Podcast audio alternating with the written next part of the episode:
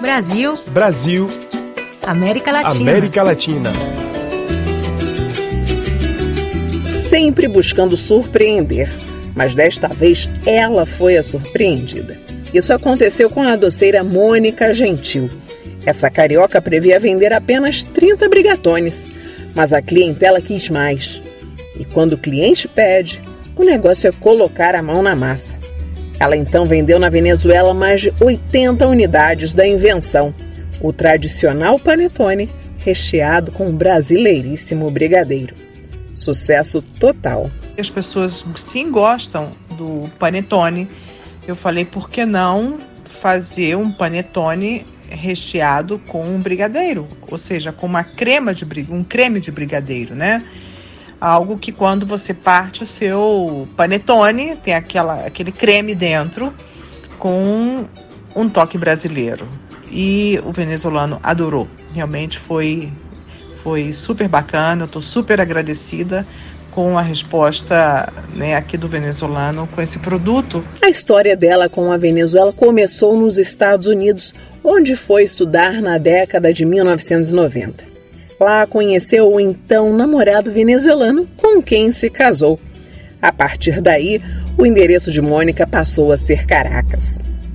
A carreira no mundo dos doces começou há 14 anos. Ela queria dedicar mais tempo à família, porém sem deixar de trabalhar. Foi quando teve uma ideia. Todo mundo pedia por que, que você não faz isso, você tem que fazer isso aqui para vender, você precisa. E aí um dia eu resolvi realmente fazer. Passei um tempo no Brasil, fiz uns cursos, me especializei e trouxe para cá o brigadeiro já em formato de festa, né? Já o brigadeiro mais um pouco mais sofisticado, um pouco mais elaborado.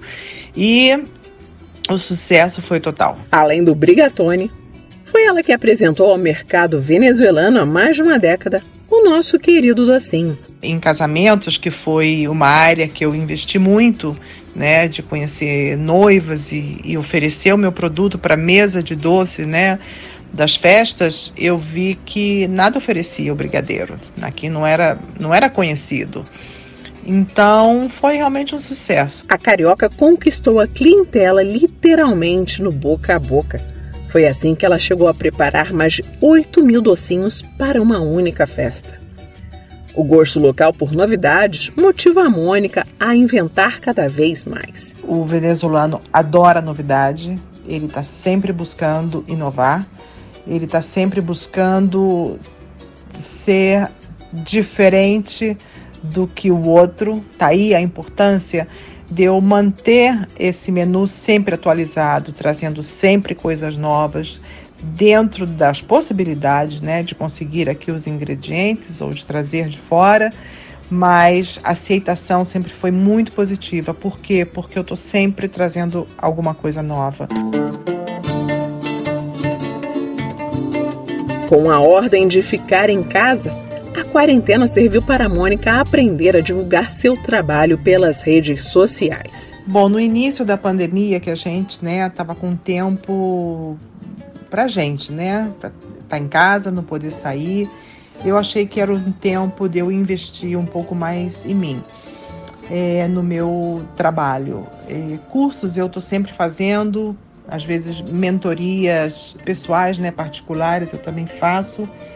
E eu achei que eu devia investir um pouco mais nas redes sociais. Eu adoro rede social, eu adoro o Instagram e eu não sabia a capacidade que existia no Instagram de você crescer né, o seu produto, de você é, fazer com o seu produto assim seja um sucesso através do Instagram.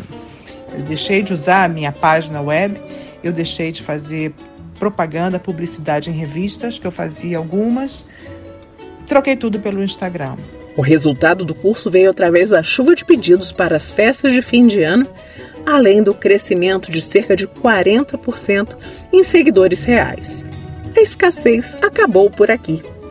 E ela agora consegue boa parte dos ingredientes que usa em seus produtos. Mas nem sempre foi assim. Mônica já teve que aprender a dar um jeitinho em terras venezuelanas. Tive momentos muito difíceis, tive momentos de ter que fazer o leite condensado.